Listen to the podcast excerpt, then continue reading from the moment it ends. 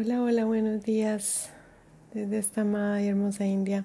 Martes, el día de Marte, el día de tomar acción en nuestras vidas, de hacer nuestras prácticas, de continuar el camino del aquí y del ahora.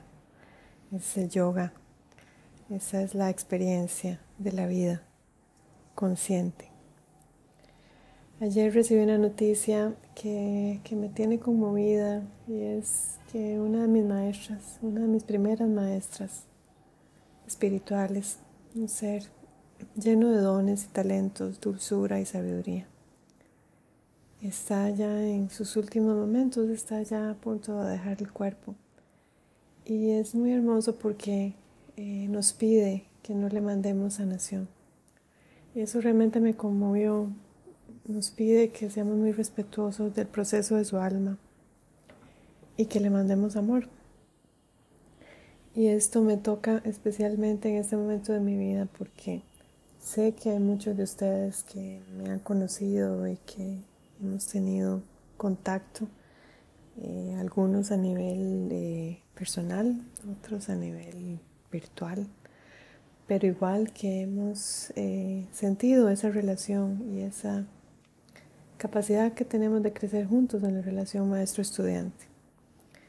Y creo que es, es, algo muy hermoso. Yo siempre les estoy mandando amor, siempre. Y todo está en mi corazón. Y algunos hemos tenido encuentros de años, otros hemos tenido encuentros de días. Eh, es igual, el tiempo es muy relativo. Hay encuentros muy cortos que tienen una profundidad de millones de años. Y hay encuentros de años donde uno se da cuenta que uno no sabe quién es la persona hasta que esa persona muestra sus verdaderos colores. Pero igual, eh, cada relación ha sido planeada y cada encuentro que tenemos en la vida no es casual.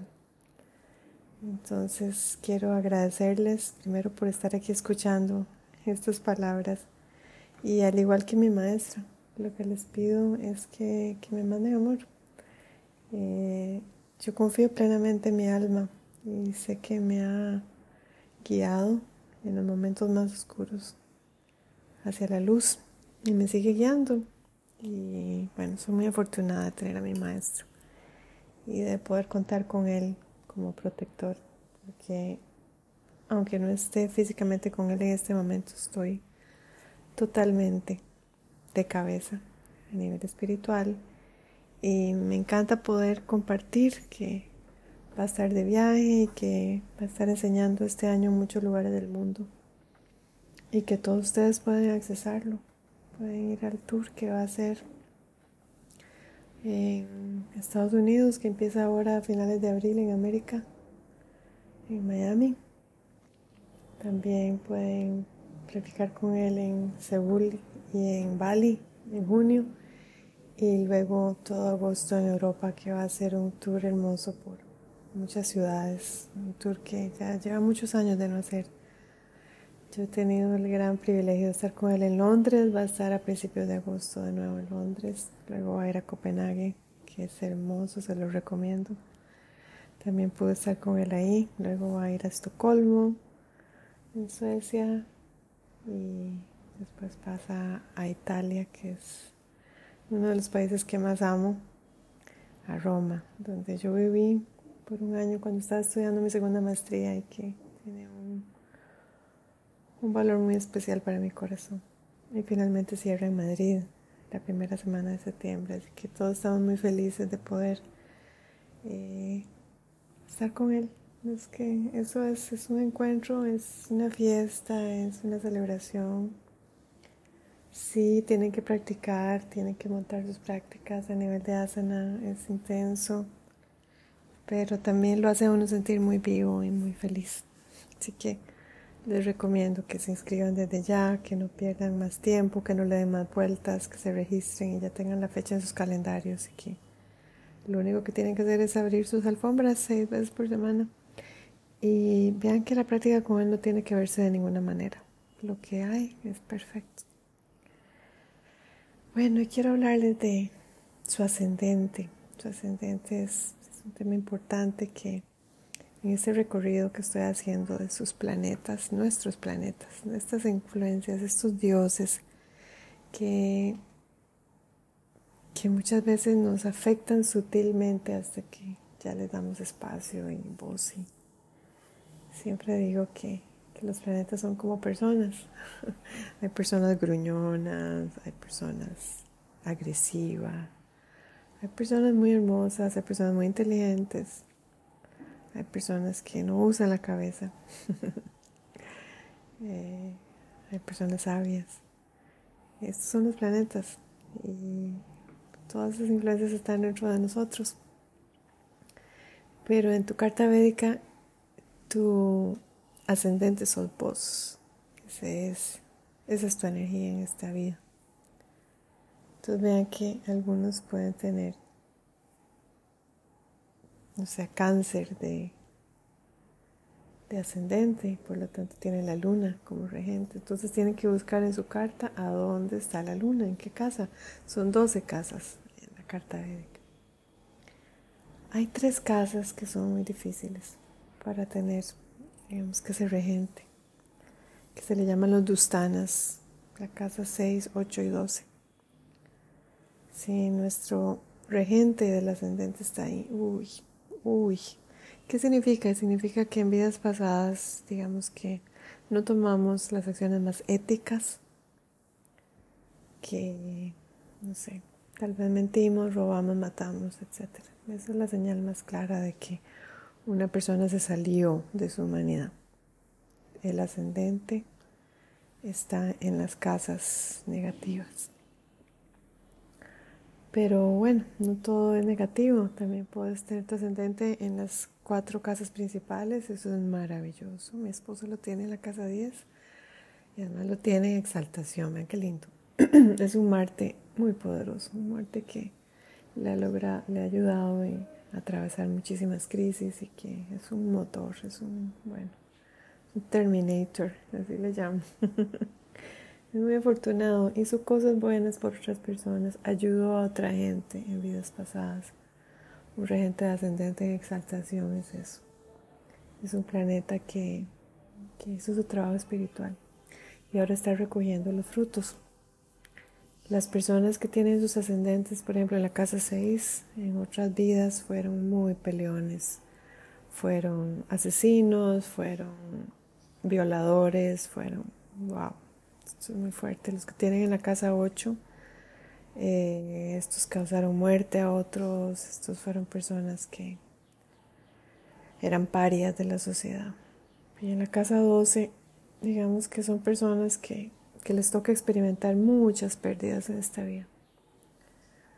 Los que tenemos, por ejemplo, nuestro regente ascendente en la casa 3, tenemos una cualidad especial que se llama Dimanta Yoga, que es inteligencia.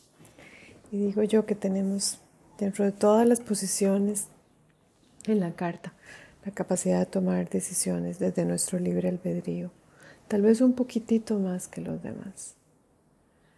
Entonces, ¿de dónde está tu regente del ascendente? Son 12 signos, empezando por Aries, después sigue Tauro, Géminis, Cáncer, Leo, Virgo, Libra, Escorpio, Sagitario, Capricornio, Acuario y Piscis. Y cada uno de ellos tiene un regente, que son los planetas que estamos eh, conversando. Tienen a la Luna, al Sol, Mercurio, Júpiter, Venus, Saturno, Marte. Y también Rajo y Keto se meten por ahí. Entonces es muy importante que sepas que si tenés el ascendente en Acuario o en Escorpión, tenés un doble ascendente. ¿Qué significa eso? Escorpión está regido por Marte y por Keto. Y Acuario está regido por Saturno y por Rahu. Y ahí te vas a dar cuenta que tu vida va a ser muy interesante. Estos dos ascendentes tienen, digamos que caminos kármicos muy intensos, muy muy fuertes a nivel de transformación espiritual, pero para un practicante espiritual esto es lo máximo, a eso vinimos. Hay otros descendentes que se pueden perder digamos que en el samsara jala jala. Y aquí quiero contarles una historia para cerrar este podcast. es que había una vez un hombre muy rico que iba por el bosque y lo asaltaron tres ladrones. y después de que lo despojaron de todos sus bienes, de su dinero y de sus, o sea, de su reloj y imagino las cosas que tenía de valor, el primer ladrón dijo, matémoslo, ya deshagámonos de esta persona. Esa es una persona que tiene su ascendente en la casa 6, vean qué fuerte, o en la casa 8. No les importa nada, no les importa pasarle por encima a nadie. El segundo ladrón dijo, no, no lo matemos, dejémoslo amarrado, de todas maneras ahí se va a morir porque nadie lo va a venir a auxiliar. Esa es la segunda etapa, ¿verdad? Pero son, perdón, ascendentes que, que no están bien ubicados, que todavía no entienden que todo lo que le hacemos a otras personas no lo hacemos a nosotros mismos. Si le metimos a alguien, si dañamos a alguien, el karma es infalible. Y ese boomerang viene de vuelta a cortarnos el cuello. Eso es cuestión de tiempo. Y finalmente el último ladrón. Ese no debería ni ser ladrón. Ese regresó donde estaba el señor amarrado y lo desamarró. Le dijo, oh, si te quiero ayudar, esto no está bien. Esas personas eran mala influencia para mí, me doy cuenta de eso, ya, ya no voy a estar más con ellos y quiero ayudarte a llegar a tu casa de regreso. Y lo llevó hasta su casa y le ayudó. ¿Qué tal? Eso es un ascendente bien puesto. De las casas 1, 4, 5, 7, 9, 10. Es un ascendente que indica que tuvimos algo bueno que hacer en la vida pasada. Si lo tenemos en la casa 2, si lo tenemos en la casa 3 también, esto simboliza abundancia a nivel espiritual o a nivel de inteligencia. Eh, ¿Y qué, qué, es mi recomendación? Porque esto no se trata de decir, bueno, tenés el ascendente mal ubicado, así que mejor te vas a suicidar ya, porque no, no. Hay formas de contrarrestar estas malas influencias. Una persona que sabe que su ascendente está, por ejemplo, en casa 8, entonces va a tomar medidas, ojalá. Primero, bueno, si está escuchando este podcast, entonces ya entiende que tiene las cartas en contra. Que le recomendaría yo a una persona así? Que haga su práctica espiritual, que honre a sus maestros, que ni se le ocurra tratar mal a sus maestros, porque bueno, eso lo hunde todavía peor en el precipicio. que sea leal, que sea ética, que, sea humilde. La arrogancia mm, a los ascendentes en mal la ubicación, de verdad que termina de hundir a la persona. Es como que nada le funciona, no le llegan oportunidades, se le cierra todo, eh, cercanos negocios, se le va la prosperidad al carajo. Eh, todas estas cosas suceden cuando estos ascendentes Además, que esa es la tendencia natural de la persona, dañan a otra gente, le dañan la reputación o abren páginas de Facebook anónimas. Ya ustedes me entienden, ¿verdad? pues sí, solo los ascendentes así en 6, 8 y 12 hacen estas cosas. Las personas que tenemos cierta conciencia espiritual nunca osaríamos dañar a nadie de una manera tan baja. Son tendencias, digamos que muy tamásicas, así se le llama. El asesino que quería matar a la pobre víctima. Y tenemos que aspirar a ir más hacia el sattva, que es el, ladrón que se convirtió, que se dio cuenta de que estaba cometiendo un error y pidió perdón y hizo eh, acciones para eh, arreglar el daño que había hecho. Eso es urgente para limpiar nuestros karmas. Así que te recomiendo, independientemente de donde tengas tu ascendente, ya te dije que si querés ya saber específicamente cuáles son tus karmas, aquí estoy con mucho cariño y con mucha dedicación, totalmente enfocada en mi servicio en este momento y muy feliz de poder ayudar a muchas personas eh, que me están escribiendo de muchos lugares del mundo en español. Hay mucha información en inglés, pero creo que entender tu carta védica en español les va a abrir muchísimas posibilidades a muchos. Y gracias, gracias por tu confianza, porque cada vez que yo leo una carta es, bueno, tener contacto con tu alma. Y es un honor que, me tomo muy en serio. Y ojalá que, que puedas aprovechar todos los talentos y posibilidades que tenés y también puedas aprender a manejar los puntos ciegos que todos los tenemos y que cuando ya los traemos a conciencia, ese es el renacer espiritual, esa es la nueva vida, esa es la resurrección. Te mando mucho amor desde esta hermosa India y namaste.